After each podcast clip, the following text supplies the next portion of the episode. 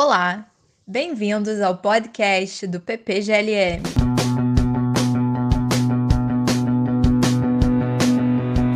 Damos início a mais um episódio. Hoje, no podcast do PPGLM, vamos conversar com Tiago Augusto sobre intencionalidade coletiva. O Tiago é mestre em filosofia pela UFRJ, onde realizou pesquisa sobre a relação entre metafísica e política em Platão. E atualmente é doutorando aqui em nosso programa de pós-graduação e sua pesquisa trata de epistemologia social e teoria da ação.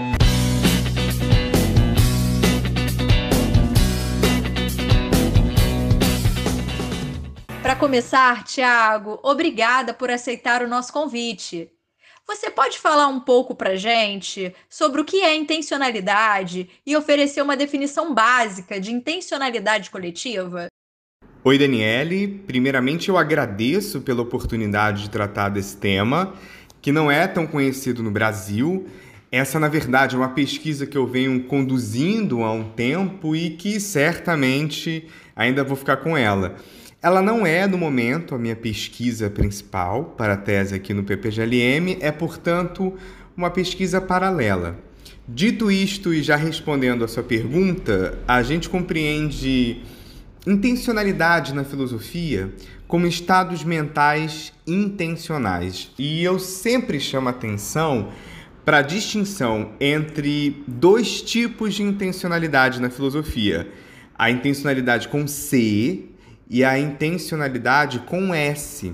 Porque tanto intencionalidade com C quanto intencionalidade com S, ambos são usados na filosofia contemporânea. Só que são dois termos é, totalmente diferentes. Eles designam coisas diferentes. Intencionalidade com um S é uma expressão, é um termo dentro da filosofia da linguagem. Intencionalidade com S diz respeito à extensionalidade. Então, quando a gente fala de intenção com S, a gente está falando de não extensional ou não extensionalidade, que são características lógicas de palavras e de frases. Então, por exemplo, quando eu digo homem com rim e digo homem com coração, essas frases têm a mesma extensão. O que, que é isso? É, elas são verdadeiras para os mesmos indivíduos. Todos os homens com rim são homens com coração. No entanto, as duas frases elas têm intensidades diferentes. Por quê? Porque a palavra coração ela não tem a mesma extensão e muito menos o mesmo significado que a palavra rim. Então, intencionalidade com S é usado na filosofia da linguagem. Aqui na filosofia da mente, a gente usa a intencionalidade com C como um termo técnico que designa estados mentais intencionais. E a intencionalidade, ela é bastante difusa em diferentes estados mentais. Nós temos diversos estados mentais, porém nem todos são intencionais. O que é então um estado mental que tem intencionalidade? É um estado mental que projeta o mundo de uma determinada maneira. Eu disse que intencionalidade é um estado mental que projeta o mundo. Veja, o que é exatamente projetar o mundo? É representar esse mundo. Então, a intencionalidade designa uma capacidade que as nossas mentes possuem em representar o mundo de uma determinada maneira. As nossas mentes têm a capacidade de representarem tanto propriedades quanto circunstâncias. E em ambos os casos, o que, que os nossos estados mentais estão oferecendo? Eles oferecem um conteúdo, um conteúdo que é intencional. A gente pode dar como exemplo as crenças que nós temos, os julgamentos que nós fazemos, as expectativas sobre o mundo e também os desejos que a gente busca satisfazer. Esses são todos estados mentais intencionais. Há um filósofo alemão chamado Franz Brentano, aliás, ele era psicólogo também, e ele dizia que a intencionalidade é uma espécie de marca registrada da mente. O que seria isso? As nossas mentes interagem com a realidade externa muito por meio da intencionalidade. E a dúvida muito intrigante que fica para gente é se nós estamos acessando a realidade ou projetando essa realidade, representando mentalmente a realidade. A afirmação do Brentano está trabalhando com a tese de que todos os estados mentais possuem necessariamente intencionalidade. Não é com isso que eu estou me comprometendo, mas é para dizer que há quem tenha considerado intencionalidade nesses termos. A relação entre intencionalidade e representação mental, por si só, ela já dá muito pano para manga. E é uma discussão interessante sobre a redutibilidade ou não redutibilidade dos estados mentais a representações, em que daria para a gente explorar muito mais a discussão sobre a questão da intencionalidade propriamente.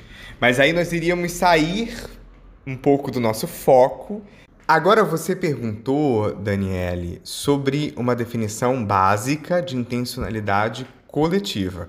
A gente falou de intencionalidade individual, mas o assunto aqui é a intencionalidade que é coletiva. É isso que nos interessa. Pois bem, o que eu falei foi o seguinte, que a intencionalidade, ela é caracterizada por estados mentais que projetam o mundo de uma dada maneira. E estamos falando disso no âmbito do indivíduo.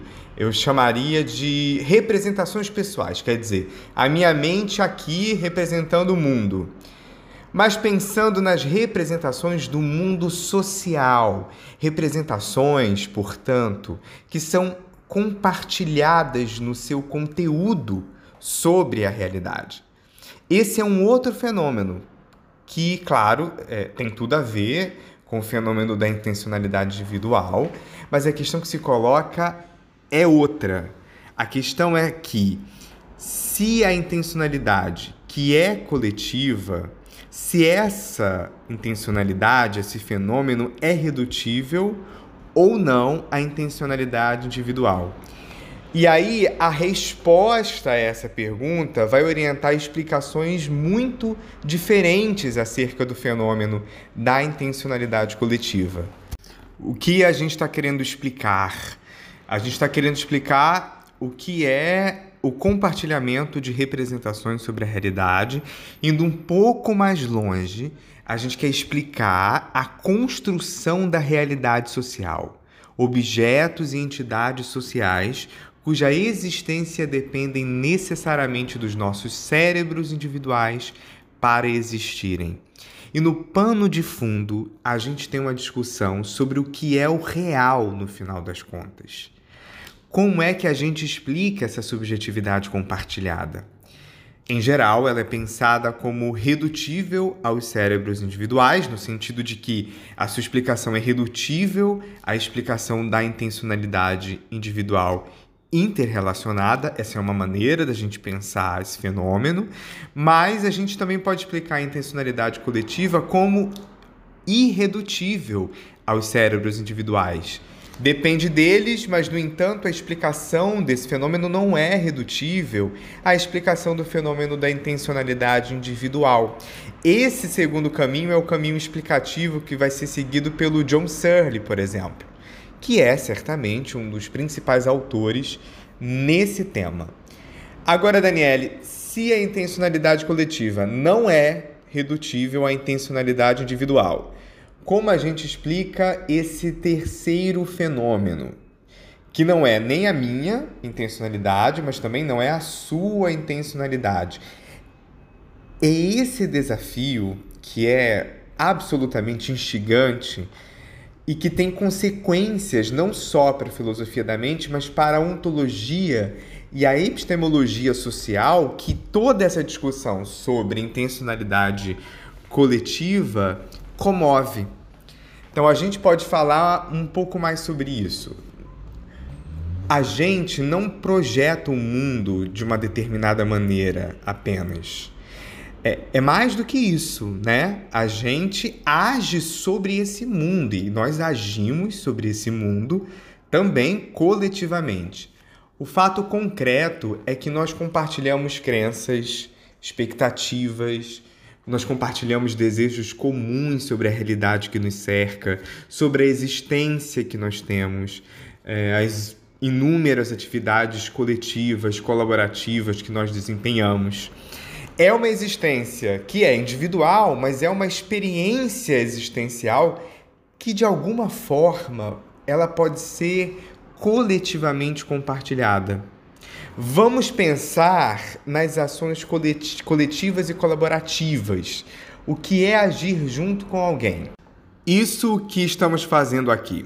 Eu decidi ocupar esse horário do meu tempo para ter essa conversa contigo e você, por sua vez, fez o mesmo. Nós dois temos o desejo de gravar esse episódio e a crença de que nós vamos ter ouvintes.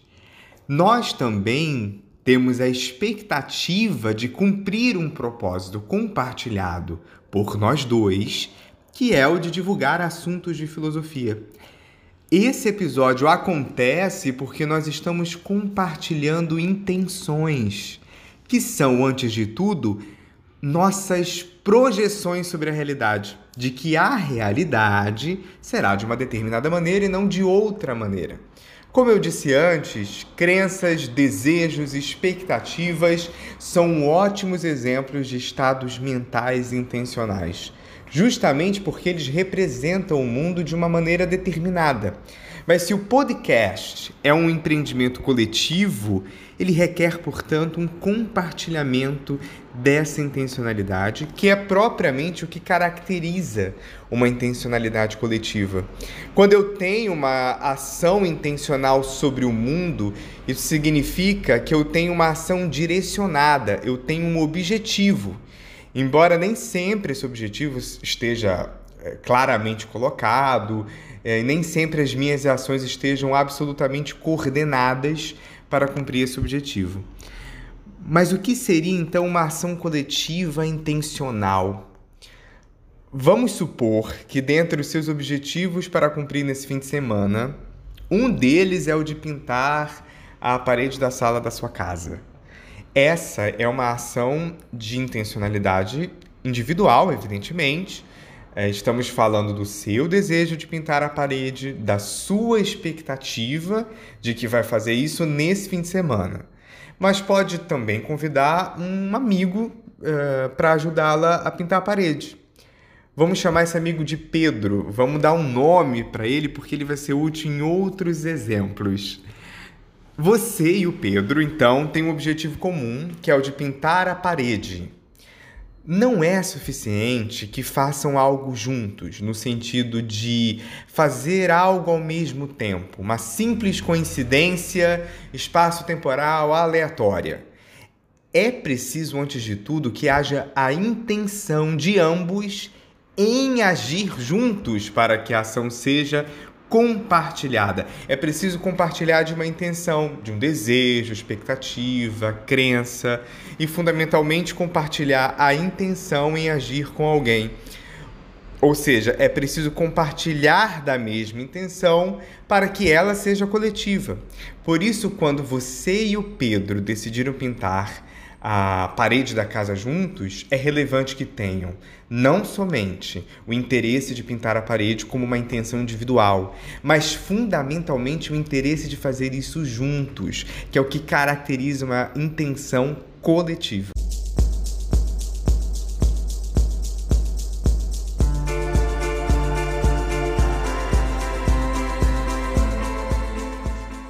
Gostaria de saber de que maneira a intencionalidade coletiva, que é pensada dentro da filosofia da mente, está relacionada com discussões de epistemologia social?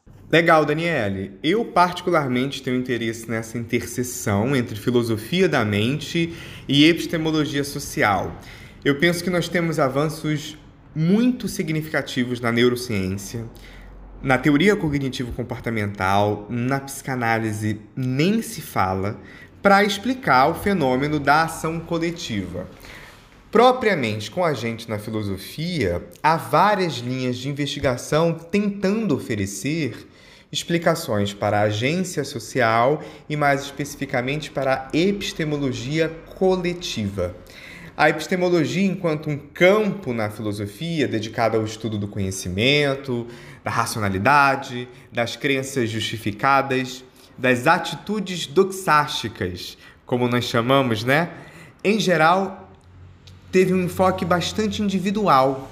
O que a epistemologia social propõe é talvez é, equilibrar esse enfoque, que, por um lado, ficou muito fechado numa perspectiva individual, e tentar trazer essa investigação da epistemologia para o campo coletivo, investigando os efeitos epistêmicos das intenções e das interações sociais, dos sistemas sociais. E que são discussões distintas, embora se toquem em muitos pontos, com um campo bastante profícuo na filosofia, que é a filosofia política. A epistemologia social está pensando em questões mais fundamentais, não mais importantes, mas fundamentais no sentido de fundamento mesmo, fundamento cognitivo, epistemológico, mental. E hoje a gente vê, Daniela, um desenvolvimento animador de muitos campos na epistemologia social como a epistemologia do testemunho, a chamada injustiça epistêmica, justificação de grupo, modelos epistêmicos sociais.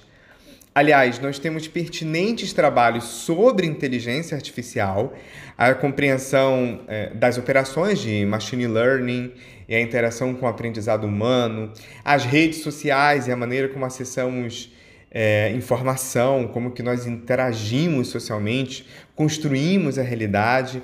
E aí, claro, vai entrar a famigerada discussão acerca das fake news também. Quer dizer, é um campo que vem se expandindo consideravelmente e tem um apelo super contemporâneo.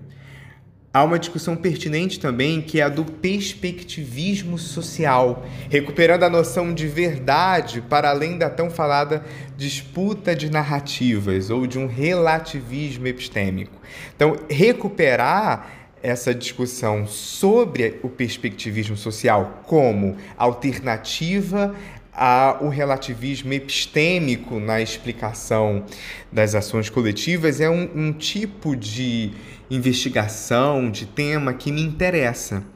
Hoje a gente também tem a ontologia social analítica, que é um dos caminhos promissores dessa relação que eu tenho proposto aqui entre filosofia da mente e epistemologia social, que você perguntou e que a gente podia falar mais sobre isso em outra oportunidade.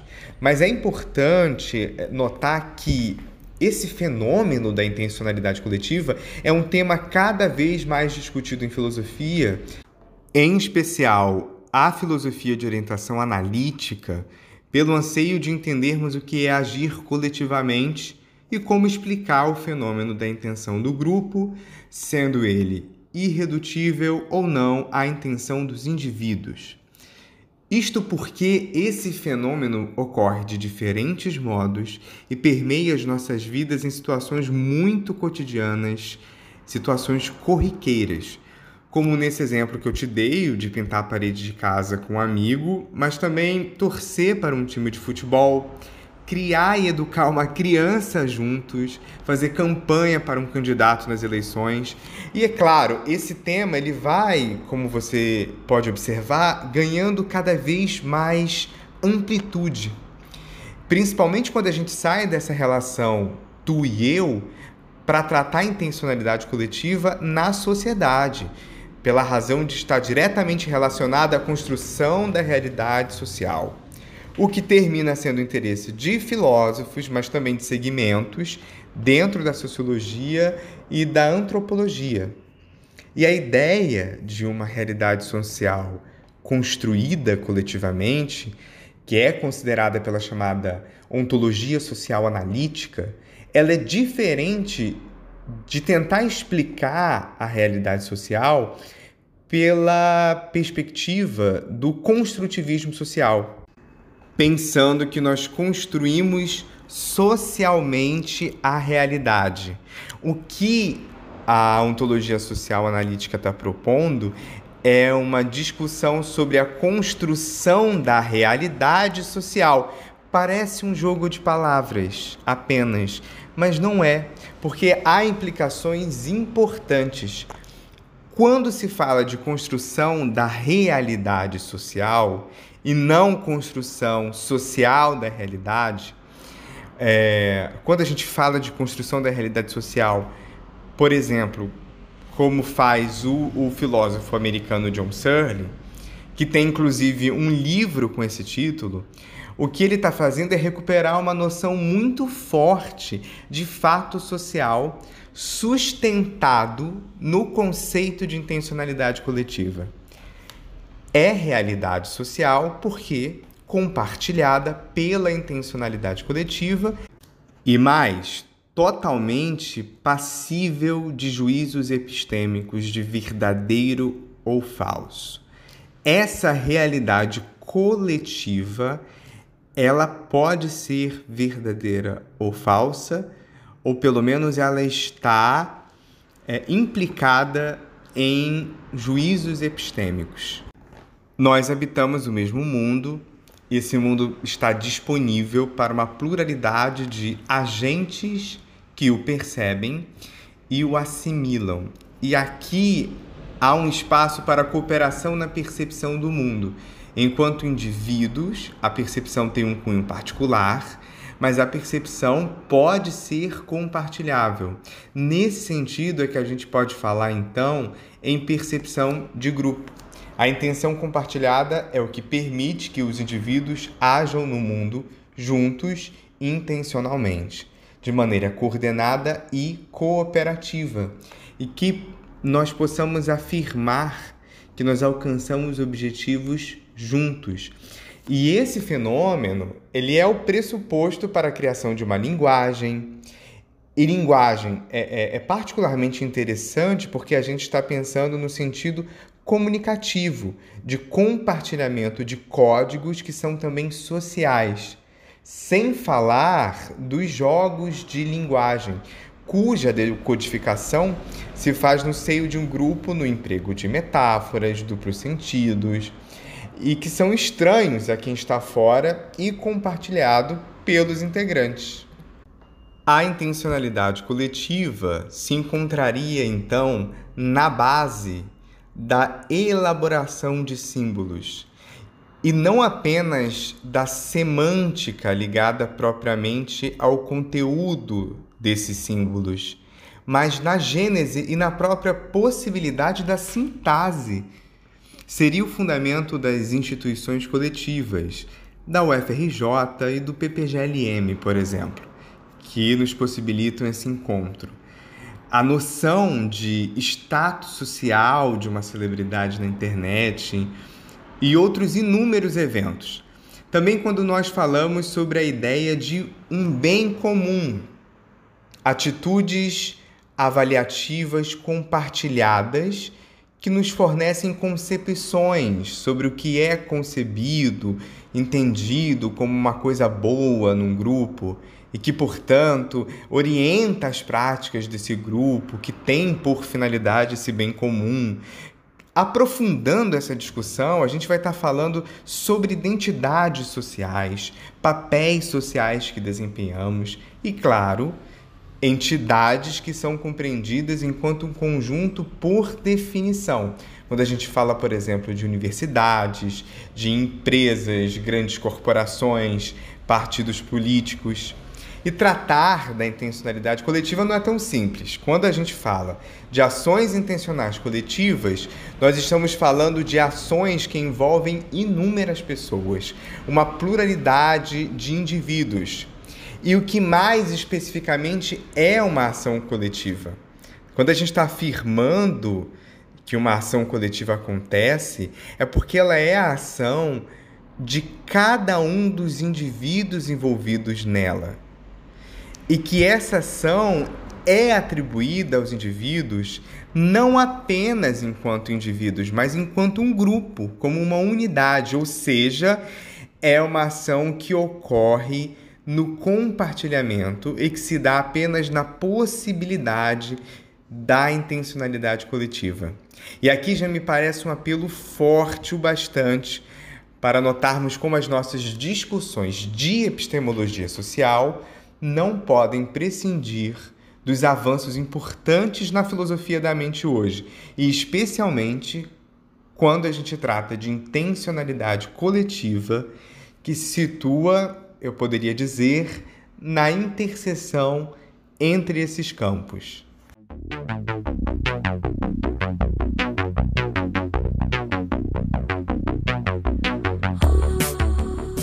Tiago, há divergências entre as teses que explicam o fenômeno da intencionalidade coletiva?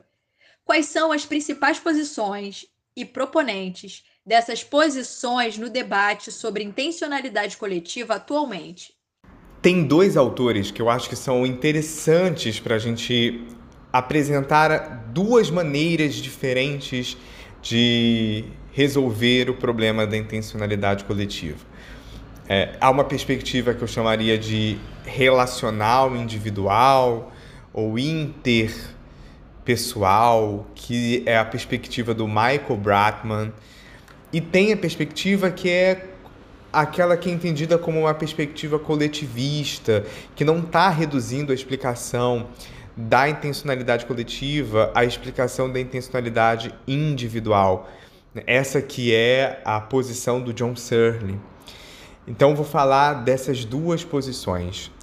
E eu separo mesmo os autores por uma questão didática nesses dois grupos. Nesse grupo que eu chamo de coletivistas, aqueles que têm uma visão holística sobre o fenômeno, e o que eu chamo de individualistas, ou é, aqueles que defendem uma posição de relação entre indivíduos.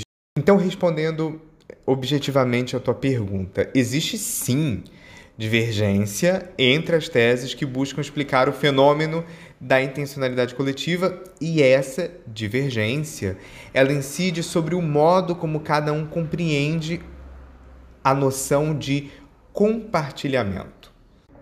Eu disse que eu vou falar do Searle do Bratman mas antes, ainda que brevemente, eu preciso falar de outros dois pensadores importantes nesse tema, eh, que são a Margaret Gilbert.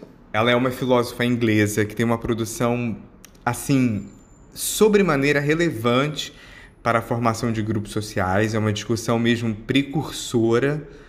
Também sobre o Raimo Tuomela, que é um filósofo finlandês que desde a década de 70 está falando sobre a fundação do domínio social, sobre a maneira como a gente cria instituições, a questão também da responsabilidade de grupo, enfatizando a intencionalidade coletiva.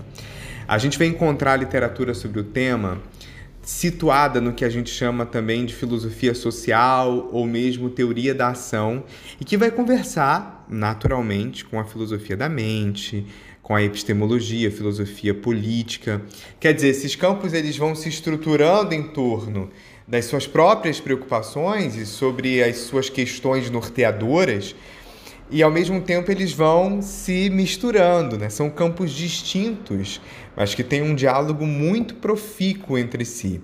Falando da Gilbert, ela oferece para a gente uma teoria do comprometimento mútuo, que é como ela mesmo diz, é uma tentativa, ela, ela usa essa expressão, é uma tentativa de capturar ou formular algo que seria um conceito cotidiano. Quer dizer, é um fenômeno corriqueiro da vida sobre o qual nós vamos realizar uma investigação filosófica. Porque, embora corriqueiro, ele precisa ser muito bem esclarecido, porque ele é um fenômeno fundamental para a gente compreender melhor o que é a ação coletiva e como se formam grupos sociais. Eu acho que vale a pena destacar que a abordagem da Gilbert é quase uma investigação fenomenológica, sem colocar cercas ou limites sobre o objeto, mas é a postura de quem vai e observa o fenômeno do mundo. O comprometimento mútuo, é, para a filósofa, é um conceito que vai explicar a formação dos grupos sociais. E aí vem a pergunta: o que, que é que a Gilbert está entendendo como grupo social? Então, em dois lugares, principalmente, nós encontramos resposta para essa pergunta. Em um livro dela, de 1989, intitulado Sobre Fatos Sociais, e um artigo seminal que é Caminhando Juntos, Walking Together, publicado em 1990. Os grupos sociais são agregações com funções e tamanhos diferentes, e a agregação é possibilitada pelo comprometimento mútuo entre os agregados.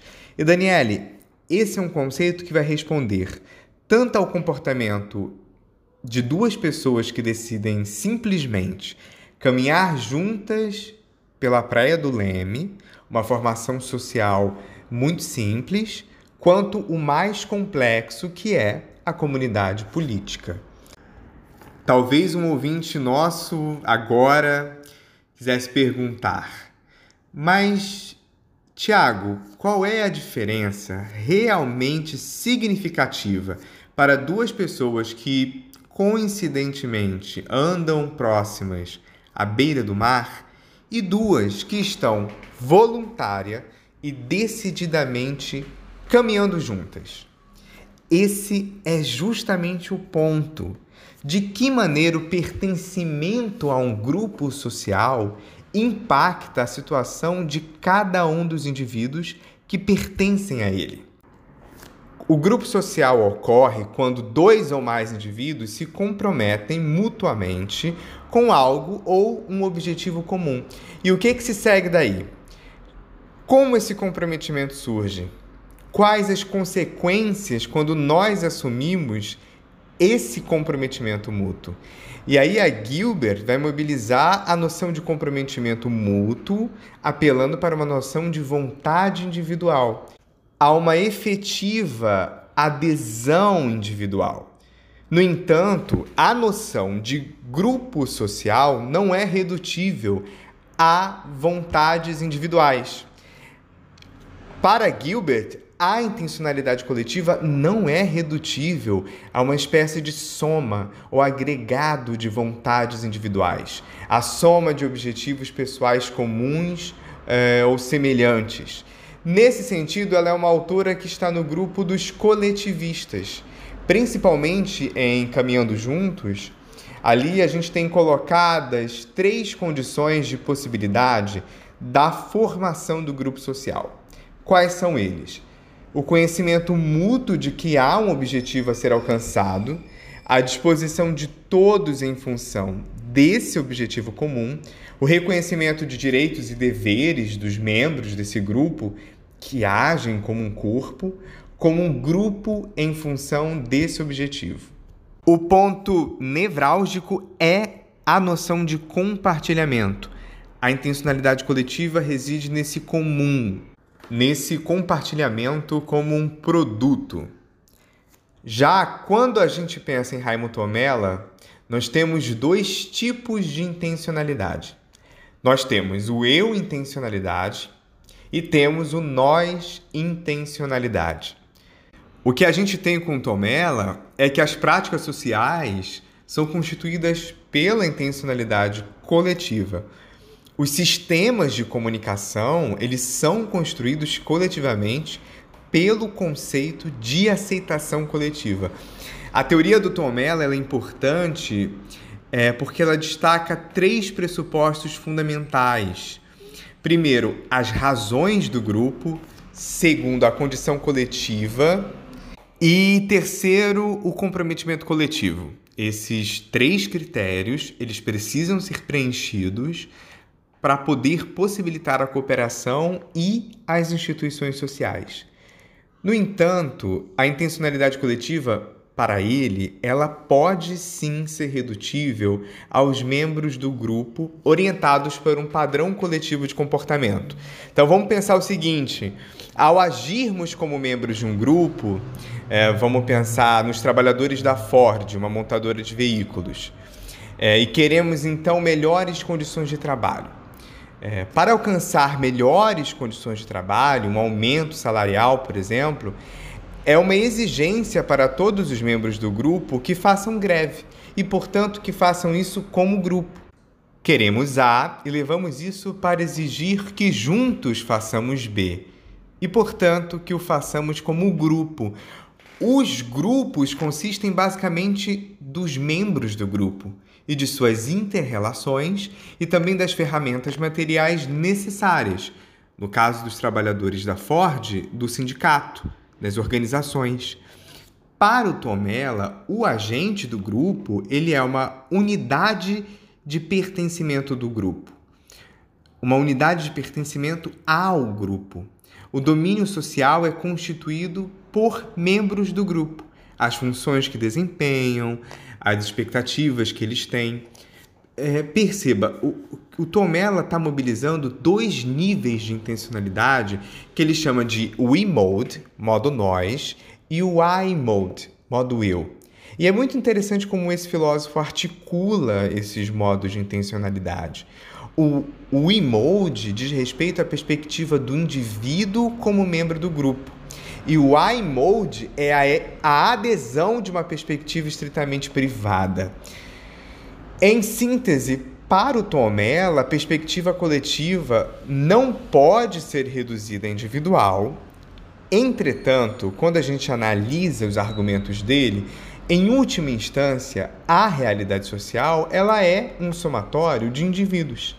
Então, nesses termos, eu colocaria o Tomella numa posição não necessariamente individualista, mas individual relacional. É claro que as posições tanto da Gilbert quanto do Tomella têm muito mais detalhes importantes e eu diria é, fascinantes, intrigantes. Mas eu só queria falar brevemente em quais termos essa discussão está colocada.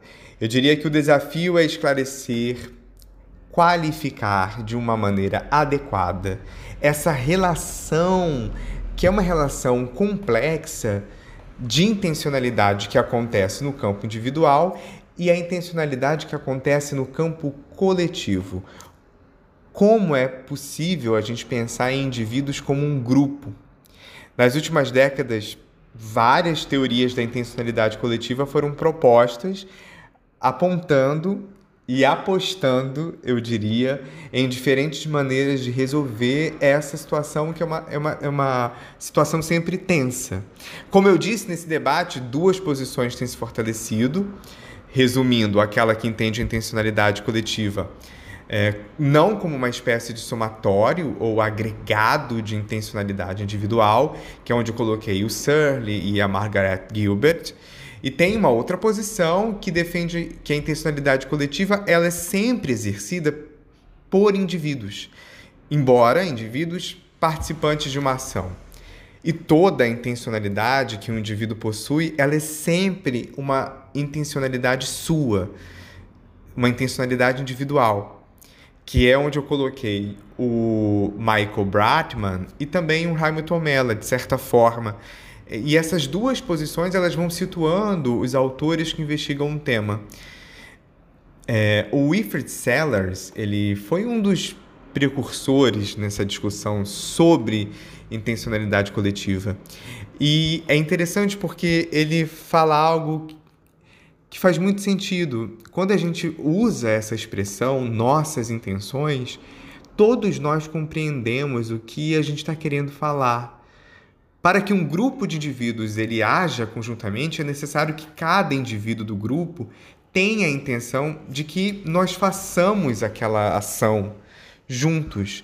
E é uma ação que não é dos indivíduos apenas daquele grupo, ela é uma intenção do grupo. Por essa razão, quando alguém diz nossas intenções, é algo totalmente compreensível, certo? Não se trata da minha intenção individual, é a intenção do grupo. John Searle também argumentou que uma espécie de intenção de participar em uma atividade coletiva é fundamental e que essa intenção de participar não se reduz à intenção individual. Ela é uma intenção do grupo. Apenas por ser uma intenção do grupo, é que pode ser uma intenção coletiva.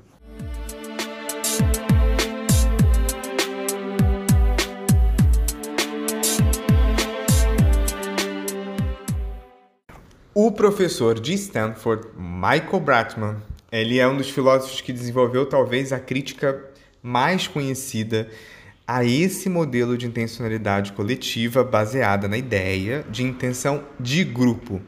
E ele propõe como alternativa uma leitura que a gente chama de redutivista da intencionalidade coletiva.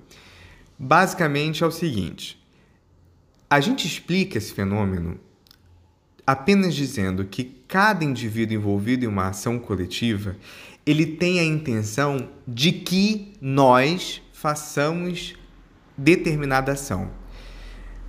A intenção do agente não se expressa como nós temos a intenção de fazer algo, mas se expressa de outra maneira, da seguinte maneira: eu tenho a intenção de que façamos algo. Essa perspectiva é que podemos chamar de relacional individual, que é a perspectiva do Bratman. Para ele, toda ação é sempre a minha própria ação. Quando nós falamos em intenção compartilhada, intenção coletiva, o que nós estamos falando é que cada um dos envolvidos tem a mesma intenção de realizar juntos um objetivo. Vamos voltar ao Pedro. Por exemplo, eu e o Pedro, aquele nosso amigo, né, que eu usei como exemplo, eu e o Pedro decidimos viajar para Manaus. Podemos considerar essa ação não apenas como individual, mas interrelacionada. Explico. Por conta da escolha de viajarmos juntos, cada um de nós, eu e o Pedro, enquanto indivíduos, com os nossos próprios planos para realizar essa ação, decidimos agir juntos. E para realizar este plano, nós temos como que subplanos para tornar a viagem possível. O que dá esse caráter de uma intenção compartilhada para duas intenções individuais, a minha e a do Pedro, é o que Bratman chama de condição de interdependência. Isto é, tanto eu quanto meu amigo Pedro acreditamos que ambos queremos viajar e que queremos viajar juntos. E isso envolve uma noção de comprometimento mútuo, claro, mas é o comprometimento pessoal com a intenção do amigo. Estou comprometido com a intenção do meu amigo. A minha intenção está relacionada com a intenção dele. Embora cada um de nós tenha sua própria intenção, nós podemos agir de maneira interrelacionada, mas sem apelar para uma explicação que envolva uma intencionalidade coletiva. E nós já sacamos tudo, né? a noção de compartilhamento, de forma alguma, ela vai se sobrepor às ações individuais.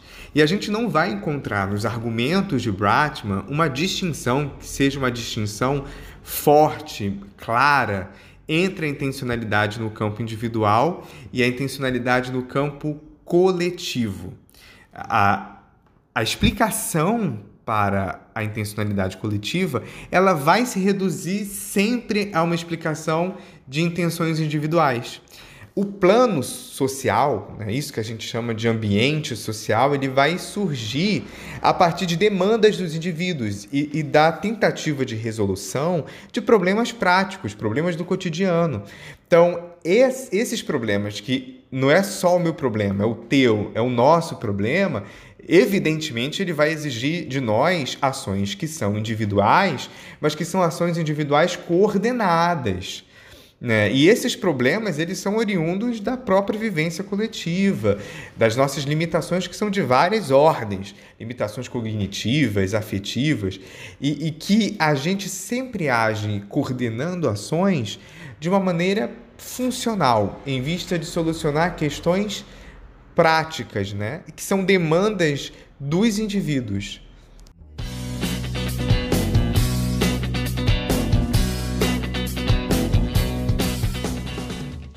Tiago, no caminho da pergunta que eu fiz anteriormente, nós sabemos que o filósofo norte-americano John Searle é uma das principais referências quando tratamos desse tema da intencionalidade coletiva. Você, inclusive, o mencionou antes. Poderia falar mais para gente sobre a posição dele? Perfeito, Daniele. É, a gente tem que levar em consideração que o John Searle ele tem um projeto filosófico de ontologia social. Ele faz uma coisa que é difícil a gente ter filósofos fazendo, que é propor uma visão sistemática da sua filosofia. A gente vive uma época de filosofia feita em artigos. E o John Searle é alguém que insiste em produzir obras, né? obras filosóficas, livros. E ele está sempre discutindo questões muito fundamentais. Ele, a gente pode dividir o percurso filosófico dele em três partes. E nessa última parte mais recente é aquela que ele se dedica ao que a gente chama de ontologia social.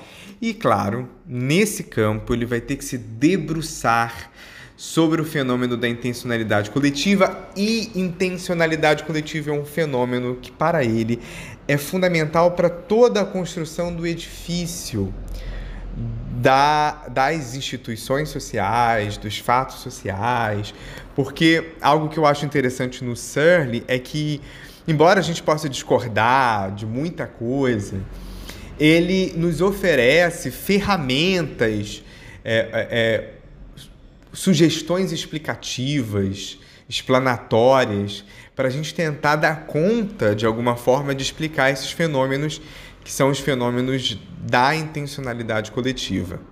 E eu falo no plural porque nós vamos observar nos trabalhos dele que a coisa vai ganhando um corpo muito maior. E eu sempre gosto de chamar atenção para o fato de que o Searle ele vai aderir a uma posição na filosofia da mente que não é a fiscalista, que foi a ortodoxia durante muitas décadas, mas é a posição é, de uma, uma posição que tenta ser mais cientificamente instruída, uma posição que a gente chama de naturalismo biológico. É, ele está pensando que esse mundo que a gente tem é um mundo que de, que de um modo se apresenta na sua constituição física, química, biológica, e um mundo que também se apresenta na sua constituição social, cultural. E que esses dois aspectos constituem o um mundo e que estão sim relacionados. E é a questão que a gente coloca, como é que essas duas partes desse mesmo mundo, como é que elas vão se relacionar? E o Searle nos ajuda a entender essa relação, ressaltando uma distinção que é uma distinção fundamental, imprescindível entre ontologia e epistemologia.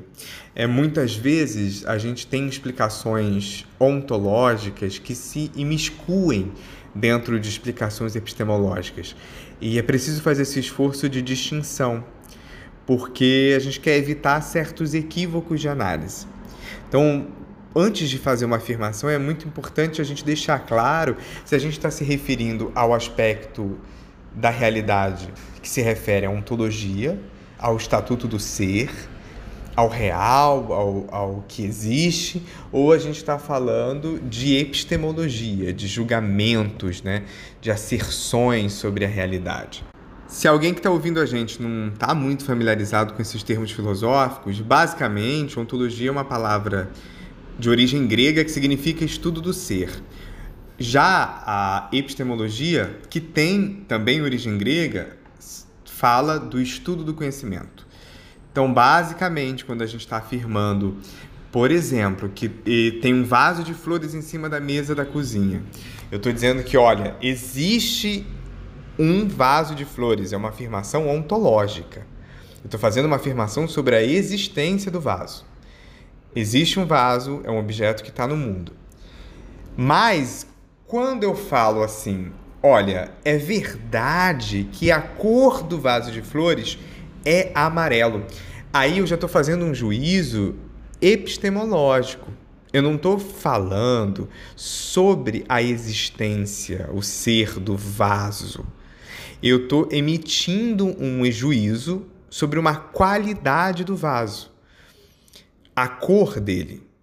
E essa emissão de juízo, ela pode ser verdadeira ou falso.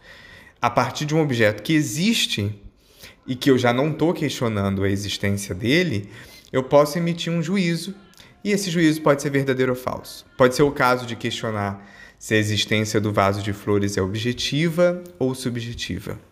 A gente também pode questionar se esse juízo que eu faço sobre a cor do vaso, se ele também é objetivo ou subjetivo. O que, que eu estou dizendo? Estou dizendo que existe uma ontologia que pode ser objetiva ou subjetiva, do mesmo modo que existe uma epistemologia que pode ser objetiva ou subjetiva. E eu quero chamar a atenção para isso porque isso é importante para o Searle. Uma ontologia que ela é objetiva, ela fala sobre fatos que existem no mundo, fatos que nós observamos na realidade e que não dependem de nós, não dependem do observador para que exista. Agora, quando a gente trata de uma ontologia subjetiva, nós estamos falando de fatos observados que são reais para o observador e que dependem do observador para existir. Eles mantêm uma relação de necessidade com quem observa. Vocês vão lembrar que lá atrás eu estava falando desse mundo que tem um aspecto físico-químico e um outro aspecto, que é o aspecto social-cultural, e a gente pode entendê-los a partir dessa separação entre o objetivo e o subjetivo. Então, as investigações sobre o mundo que são de caráter objetivo, é, ontologicamente, são investigações sobre entidades que são reais e que elas existem no mundo sem depender para a sua existência do cérebro desses indivíduos. Quando nós falamos de entidades de caráter sociocultural, a gente está tratando de entidades que elas existem, elas só são possíveis como reais na medida em que elas dependem para a sua existência do cérebro, da projeção mental dos indivíduos. Então, quando a gente vai tratar do aspecto sociocultural do mundo, a gente está tratando de uma discussão que é uma discussão subjetiva ontologicamente. E a, a sacada do Searle é interessante porque, embora a gente tenha uma realidade que é subjetiva, depende dos nossos estados mentais intencionais, ela não é necessariamente, em termos de epistemologia, subjetiva. Isto porque nós podemos fazer asserções, emitir juízos sobre a realidade social que podem ser epistemologicamente objetivos. A intencionalidade coletiva, como pensa Searle, se justifica pela possibilidade de compartilharmos crenças e desejos, de podermos compartilhar intenções. Por isso é que a intencionalidade coletiva não pode ser reduzida à intencionalidade individual. Quando a gente pensa, por exemplo, em um violinista tocando seu instrumento como integrante de uma grande orquestra. Claro que ele está mobilizando a sua intencionalidade individual. Todavia, ao mesmo tempo, essa ação está sendo realizada em uma perspectiva coletiva. O resultado, que é a música da orquestra, ela é o resultado de uma ação coletiva não redutiva aos instrumentos individuais. E a intenção coletiva, como nós falamos, não é um somatório de intenções individuais. Ela reside no compartilhamento. Posto isso, Searle alega que existe o fato social e, como fato social, entende todo fenômeno que requer intencionalidade coletiva.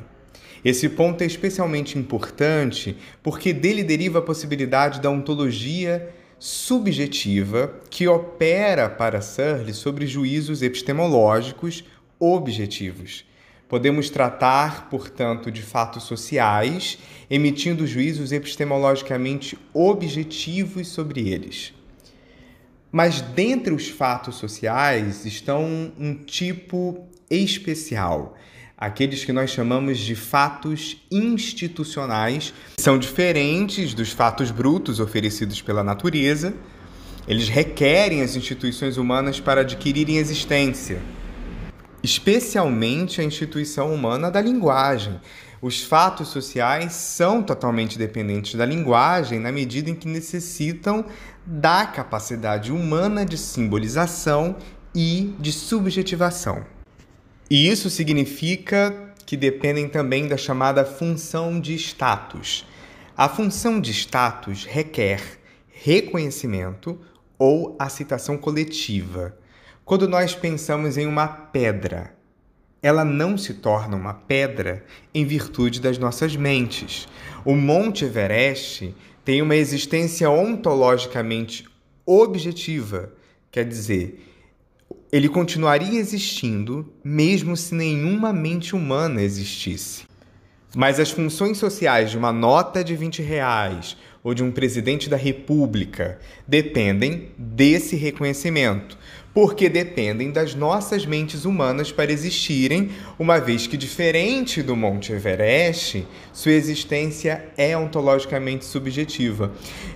E o exemplo do presidente é interessante porque ele nos mostra que reconhecimento ou aceitação social não é equivalente à aprovação. Podemos nos referir ao presidente e desaprovar a sua gestão, mas ainda assim aceitar e reconhecer a função social da presidência. Os fatos institucionais, eles demandam essa função de status e tem a seguinte forma: A conta como Y no contexto C, em que essa função social Y permite realizar certas funções sociais. É, por exemplo, este pedaço de papel conta como uma nota de 20 reais no contexto das relações comerciais brasileiras. E a nota de 20 reais me permite ir ao supermercado fazer compras. Uma instituição social consiste em um sistema de regras constitutivas que cria ou tem a possibilidade de criar fatos institucionais. Por exemplo, o sistema de regras do futebol é uma instituição e cria a possibilidade de haver fatos institucionais, como X é um gol, X conta como impedimento e etc. Nós notamos também que essas instituições oferecem o que Searle chama de poderes deônticos. Esse é o termo que o Searle usa para se referir a direitos e deveres em geral.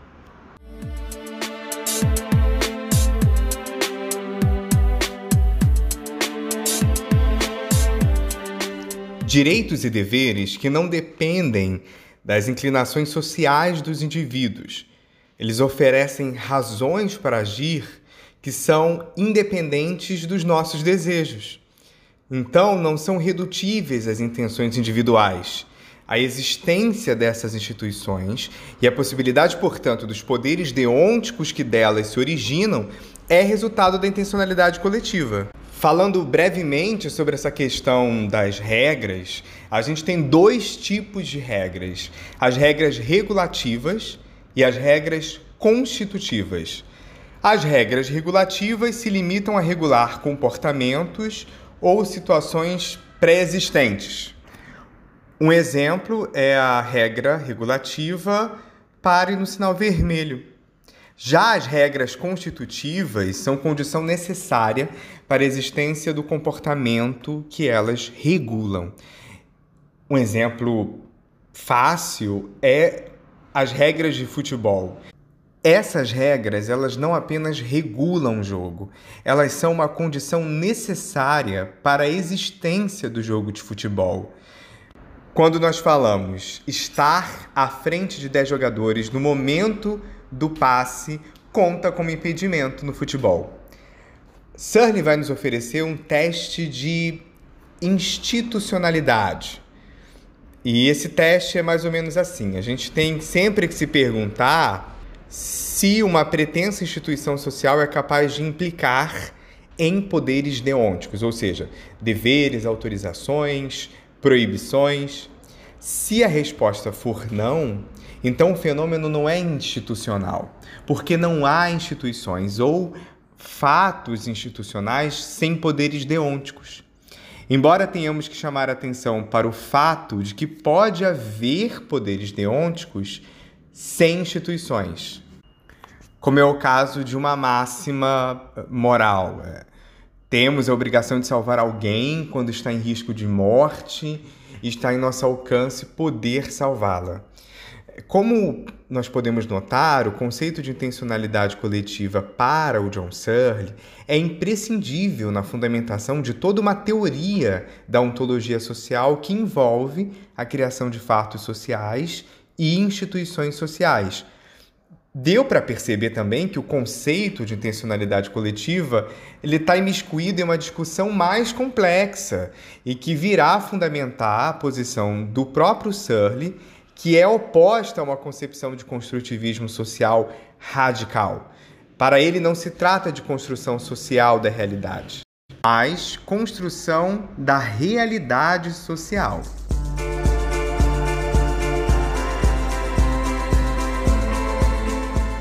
Tiago, você falou do Michael Bratman como um importante objetor ao coletivismo do John Searle. O Bratman tem um foco maior na intencionalidade individual e para ele, o fenômeno da intencionalidade coletiva é redutível às nossas ações individuais. Pode, por favor, falar mais sobre a posição do Bratman em relação à de Surley, especialmente sobre a teoria dele da chamada ação planejada? Isso mesmo, Daniele. Eu havia falado do Bratman como um importante objetor a essa compreensão da intencionalidade coletiva como irredutível à intencionalidade individual. Mas para a gente entender a possibilidade da intencionalidade coletiva, como pensa o Bratman, a gente tem que entender antes o que ocorre para ele na intencionalidade individual. E ele vai oferecer o que a gente chama de teoria da ação planejada. Na verdade, as nossas intenções individuais, elas são estados de planos. A perspectiva do Bratman ela está muito mais ligada a uma teoria da ação, talvez, do que a filosofia da mente, que dá muita robustez ao trabalho do Searle. E essa discussão da teoria da ação planejada ela é uma discussão sobre racionalidade prática. Essa racionalidade vai demandar ajustes, dois tipos de ajustes a consistência e a coerência. Consistência implica na relação entre ajustes essenciais e ajustes secundários nos nossos planos. E há também a coerência, que implica na correlação entre meios e fins. Esses ajustes são sempre mobilizados para fazer a passagem entre um planejamento longo e um planejamento curto. Notamos o que? Que o planejamento de longo prazo é um planejamento que se estende no tempo. Já o planejamento de curto prazo é basicamente satisfazer as nossas intenções em atitudes concretas e mais imediatas, né? São sempre planos parciais. Em respeito às nossas ações contingentes, o Bratman vai chamar a nossa atenção para as nossas limitações cognitivas e por isso as intenções dos agentes são sempre estados de planos. Porque nós estamos diante do fato da nossa limitação cognitiva sobre qualquer tipo de previsão acerca do futuro. De modo que nós temos um planejamento geral, que consiste na nossa agência internamente organizada e todas as habilidades que nós vamos associar para alcançar objetivos. E o planejamento geral, ele vai demandar esses ajustes práticos, que vão possibilitando a sua concretização, exatamente pelo fato de nós não dispormos da compreensão da totalidade, do futuro, do acaso, do impedimento externo, uma série de limitações. E para o Bratman, a intencionalidade coletiva é uma sociabilidade básica, é o bom funcionamento racional interconectado. Ademais, o Bratman sequer trabalha com ênfase a noção de nossas intenções. É, para ele, a sociabilidade é um tipo de ajuste mútuo entre as intenções dos atores sociais. E não há uma gradação que vai de uma intencionalidade individual até uma intencionalidade coletiva nessa teoria dos planejamentos, né? Um planejamento individual e um planejamento coletivo. A relação dos planejamentos é que possibilita a ação coletiva, mas ela não se distingue da ação individual. retomando aquele exemplo que a gente é, falou lá no caso do Surly, do violinista tocando em uma orquestra, aqui para o Bratman, isso não é nada mais do que uma ação interconectada entre os vários musicistas que participam da, orque da orquestra. Nesse sentido, a orquestra ela não produz uma intenção coletiva para além das intenções individuais de cada um dos participantes dela. Em resumo, a nossa relação como indivíduos é arbitrária, contingente e não constitui um terceiro objeto de análise. Não precisamos sugerir a produção de um coletivismo que constitua o plano social, estando este distinto do plano individual. Para analisar a intencionalidade coletiva, o que precisamos fazer é dissecar a relação entre os planejamentos individuais, e é isso que, para o Bratton, significa demonstrar os pressupostos que estão implícitos nas intenções compartilhadas.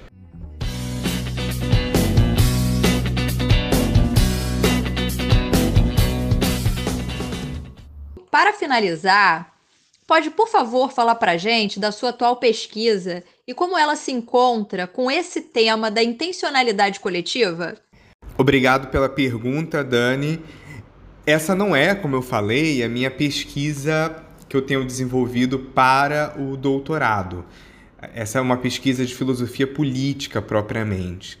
Mas essa pesquisa que eu tenho trabalhado sobre intencionalidade coletiva, ela ainda está sendo percorrida a partir de uma hipótese investigativa que está sendo trabalhada, que está trazendo alguns resultados ainda parciais. Eu tenho interesse nessa interseção entre filosofia da mente e epistemologia social. Eu acho que é uma ponte interessante entre ambos. É a gente fazer esse recorte na chamada filosofia social. A intencionalidade coletiva ela é um ponto de partida da investigação, a qual me propus. É um ponto de partida que, como eu tentei mostrar aqui, ele também é controverso, ele tem muitas interpretações. Então, em primeiro momento, é um recorte de pensar um fenômeno, de secar esse fenômeno com o nosso bisturi filosófico, porque, como bem mostram os autores que já há décadas têm se dedicado ao tema, aí está uma boa chave de leitura para pensarmos o domínio social e a construção da realidade social. E realidade social é um conceito importante para mim, porque o ponto de chegada que eu estou tentando me propor é o de um perspectivismo social para reabilitar uma noção de fato social e de veracidade, sem se comprometer com uma noção de verdade como correspondência. O perspectivismo ele foi equivocadamente miscuído em discussões de relativismo epistêmico, quando ao contrário, ele se propõe, na verdade, como uma alternativa ao relativismo. Não é também um meio caminho entre objetivismo e relativismo epistêmico. É mesmo uma terceira via, se é que a gente pode falar assim. Claro que vamos ter que tratar de construtivismo social, ainda que sem nos aprofundar. Nós temos versões diferentes, aliás, de construtivismo social. Há uma noção de construtivismo fraco e construtivismo no sentido forte, cuja ideia é a de que construímos socialmente a realidade. Eu acho que é interessante pensar na relação entre realidade e verdade. Uma relação que vai se estabelecendo nesse campo. E a gente vai ter um apelo interessante ao afirmar que itens de conhecimento, eles são tomados como saberes válidos porque eles recebem o aval dos nossos valores sociais contingentes. Daí se segue que qualquer afirmação de conhecimento ela pode ser descartada se a gente não compartilhar dos valores dos quais esse conhecimento supostamente depende. Há uma crítica muito relevante nesse campo aos espaços de controle social, de poder social. Um apelo contrário é considerar que nós temos itens de conhecimento que são independentes da opinião humana e que é possível alcançarmos saberes acerca de como as coisas são que são objetivamente razoáveis, a partir de evidências relevantes a despeito de um aparato social ou cultural. haveria itens de conhecimento não necessariamente condicionados ao aspecto cultural. Se a gente pode mobilizar noções de justificação, evidência, é difícil pensar em um critério de igual validade para todas as posições. Se não há critério para a verdade, o que é a verdade? Por que verdade se tornou uma palavra tão inconveniente? Quando a gente pensa na realidade social, fica ainda mais complexo e pode ser difícil estabelecer um diálogo entre posições intelectuais tão distintas. No perspectivismo social, se nós pensarmos que não estamos falando de todos os pontos de vista como igualmente válidos, mas como um quebra-cabeças que vai sendo montado, não se prescinde de outros pontos de vista mas o critério de verificação é externo. E nós nos afastamos de uma noção de igual validade para todas as perspectivas, porque aí a gente pode cair justamente naquilo que nós queremos nos afastar, de um relativismo epistêmico. É importante então qualificar o que é isso que nós chamamos de perspectivismo. Porque um apelo naturalmente perspectivista é o de considerar um critério de igual validade para as diferentes perspectivas, e não é disso que a gente está falando. Estamos falando que a verdade socialmente estabelecida é, antes de tudo, formada a partir de um encontro de perspectivas compartilhadas, assumindo um critério externo às nossas mentes, embora dependente delas para estabelecer verdade no campo da subjetividade. Um autor muito importante para discussões acerca dos processos de subjetivação é o Michel Foucault, em obras como Verdade as Formas Jurídicas e principalmente As Palavras e as Coisas de 1966, ele vai nos oferecer ferramentas pertinentes para pensar a produção de conhecimento, mas, sobretudo, o próprio sujeito de conhecimento. Na realidade social, subjetivamente constituída, não tem como escapar do fato evidente de que estamos tratando de entidade ontologicamente subjetiva. E, nesse sentido, não estamos tratando apenas de um objeto, mas do próprio sujeito e de seus processos de subjetivação que produz o objeto que está sendo analisado. O que me interessa é pensar esse processo de subjetivação social desde a abordagem do fenômeno da intencionalidade coletiva e da literatura sobre o tema. Mas aí, como falar em um critério de verificação externo nesses termos? Nós temos que mobilizar um critério pragmatista e coletivamente estabelecido, e aqui a noção de comprometimento mútuo é forte. Veja, é uma saída que não quer se concentrar em uma abordagem de construtivismo social, mas também não se comprometer com teses fortes de uma ontologia social do tipo do Searle, com algumas posições com as quais eu não me alio. Mas é um trabalho que muito se serve de discussões importantes na chamada ontologia social analítica. É uma outra possibilidade que eu tenho pensado filosoficamente. Claro, tem uma certa engenhosidade aqui para oferecer uma maneira diferente de pensar esse problema. Imagina, Daniele, um projeto de ontologia social, nos termos do Searle, encontraria fortes objeções em uma abordagem Foucaultiana. Existem alguns autores que propõem um diálogo a uma pequena literatura que pretende furar as bolhas das tradições e linhas de abordagem filosóficas. Mas eu falo disso para mostrar que essa é uma questão ampla e que, em termos de execução de pesquisa, necessitam de um recorte muito específico.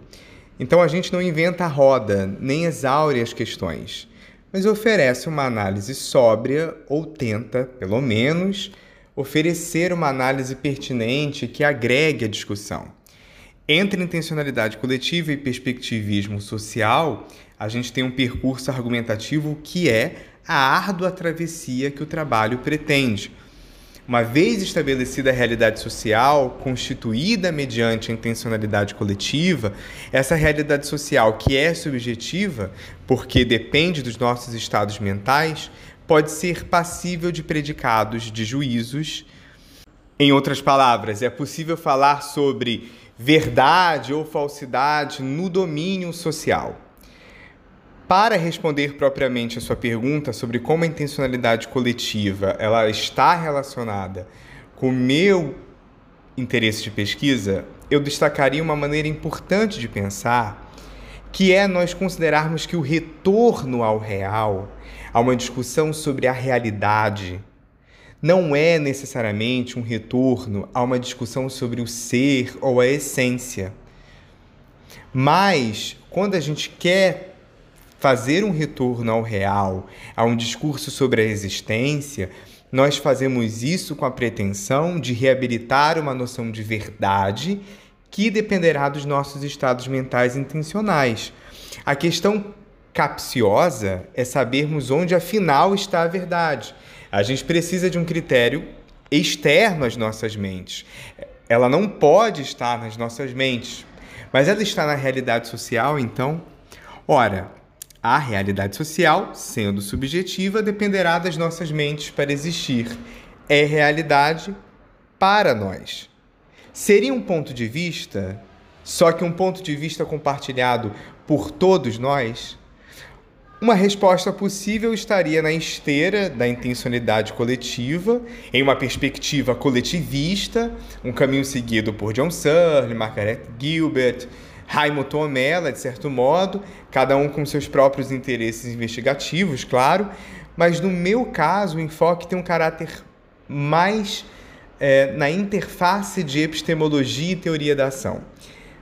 A distinção, como eu falei, entre ontologia e epistemologia nesse sentido, é um dos pontos nevrálgicos para mim, é, é, que, que deveria ser mais rigorosamente estabelecido, porque de fato ele causa uma confusão mesmo entre filósofos. Se eu afirmo, por exemplo, que o Machado de Assis viveu no Rio de Janeiro, essa afirmação é epistemologicamente objetiva. Né? A afirmação não depende de mim. É uma afirmação que pode ser considerada verdadeira ou falsa sem uma avaliação subjetiva de quem afirma. No entanto, caso eu afirme que o Machado de Assis foi um escritor magnífico, foi o maior escritor do Brasil, essa afirmação ela é epistemologicamente objetiva porque aqui ela já demanda uma avaliação subjetiva de quem faz a afirmação. Nós vamos notar que nos dois casos nós não estamos falando da existência do indivíduo Machado de Assis, nós estamos emitindo juízos epistêmicos acerca desse indivíduo que existe, que ele nasceu no Rio de Janeiro, que ele é um grande escritor. Um outro ponto que parece ser o caso de ambiguidade é o de, de que os discursos sobre o real eles tenham que ser necessariamente discursos sobre a verdade. Há um colapso entre realidade e verdade. E a verdade é colocada em posições mais incisivas como absolutamente extrínseca à subjetividade. No campo da subjetividade, então, a gente não poderia falar sobre verdade. Né? A própria palavra subjetividade no senso comum parece se antepor à verdade e ser associada apressadamente a relativismo, enquanto objetividade é colocado ao lado da verdade. Uma nota de 200 reais tem existência, porém não tem essência. Em si, trata-se de uma cédula de papel colorida, mas quando um pedaço de papel passa a se tornar dinheiro. Quando nós conferimos existência coletiva ao dinheiro, não basta apenas que eu, enquanto indivíduo, considere que seja dinheiro. Todos nós que compartilhamos dessa moeda nas nossas relações de troca, precisamos considerá-la como tal. É curioso notar que se a gente olha uma pessoa na rua rasgando uma nota de 200 reais, nós vamos dizer que essa pessoa é louca. de fato, ela está rasgando papel, mas não é apenas papel, é dinheiro. Isso implica que nós conferimos existência subjetiva a objetos do mundo. Tudo que é subjetivo tem existência para alguém, depende dos nossos estados mentais e convenções. É sempre uma realidade para nós. O dinheiro, para ficar no nosso exemplo, existe ou não existe? Parece que ele existe. Para uma tribo dessana isolada na floresta amazônica, vai ser papel. Para nós, será a possibilidade de comprar comida no supermercado, que inclusive está muito cara. As características como ser uma banheira, um dia ideal para pegar uma praia no Leme, que aliás faz muito tempo que eu não faço isso. Uma nota de 10 reais, elas não constituem temas das ciências naturais porque não são características intrínsecas da realidade. Todos esses fenômenos são objetos físicos e, claro, na qualidade de objetos físicos, tem características intrinsecamente reais no sentido de ontologicamente objetivas. Mas as características de ser uma banheira ou uma nota de 10 reais existe somente em relação aos observadores. Mas elas têm existência, nesse caso, ontologicamente subjetiva. E eu estou sempre falando de ontologia como modo de existência. Eu poderia, ao invés da nota de 10 reais, falar, por exemplo, do Bitcoin, que é uma criptomoeda. A gente ampliar essa análise para o campo da inteligência artificial também, do metaverso, das entidades e objetos virtuais que recebem funções sociais, das instituições sociais cravadas numa realidade virtual. O ponto é que nós podemos fazer juízos de verdadeiro ou falso sobre a realidade social, embora ela seja subjetiva. Nesse sentido, não precisamos apelar para uma posição de relativismo epistêmico, que certamente é uma abordagem legítima para o problema, mas é dela que eu quero me distanciar. Quando a gente tenta distinguir ontologia de epistemologia, é justamente para dirimir essa ambiguidade e mostrar que são campos que dão conta de aspectos diferentes do mundo.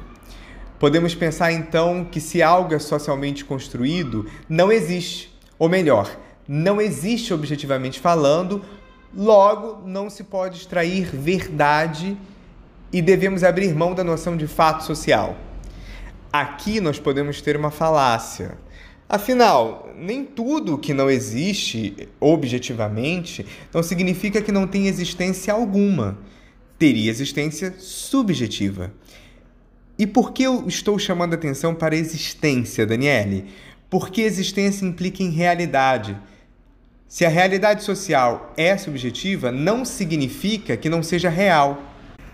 Embora o trabalho possa parecer muito propositivo, ele é, ao final de contas, um trabalho mais crítico. É, eu, eu já ficaria contente com isso. Autores que são interessantes para a minha investigação, deu para perceber que são John Searle, o Paul Boghossian, o próprio Michel Foucault, que se encontram justamente nessa interseção que me interessa. Eu agradeço a oportunidade de falar um pouco dessa pesquisa, que é uma pesquisa de interesse pessoal para mim e eu espero em outro momento poder compartilhar os resultados que eu acho que são resultados interessantes, promissores que a gente pode ter pela frente. Obrigado.